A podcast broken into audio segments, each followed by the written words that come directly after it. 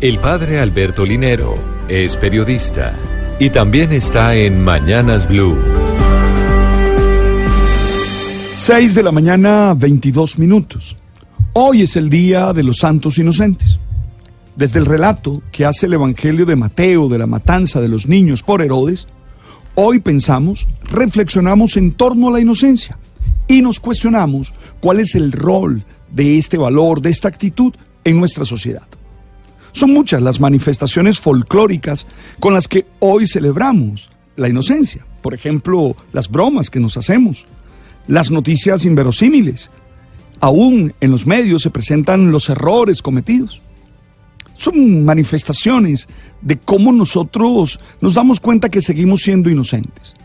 La verdad, cuando leemos el relato de Mateo, nos impresionamos de lo bárbaro que podemos ser los seres humanos de cómo la maldad, las ansias de poder pueden llevar a los seres humanos a comportarse como auténticos monstruos, dañar y asesinar a los inocentes, en este caso a los niños. Lo doloroso es que estas manifestaciones no son cuestión del pasado.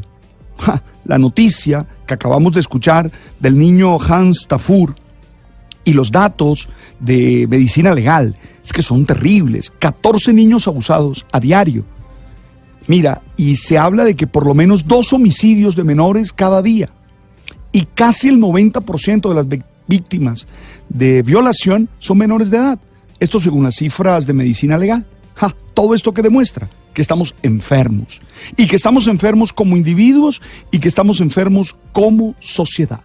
Por eso es necesario que seamos conscientes que no estamos bien que estas acciones no parecen ser casos aislados, sino manifestaciones de nuestra insania mental y emocional.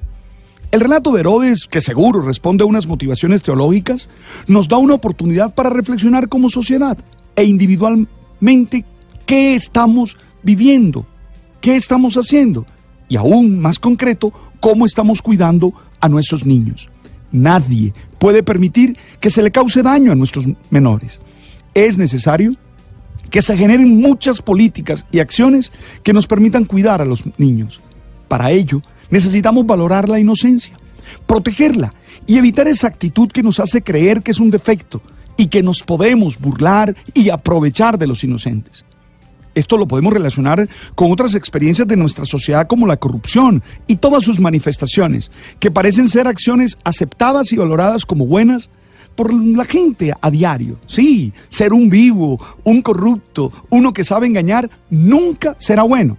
No son héroes, no pueden ser aplaudidos. Hey, mientras no seamos capaces de rechazar con fuerza esas manifestaciones, no podremos vivir sanamente.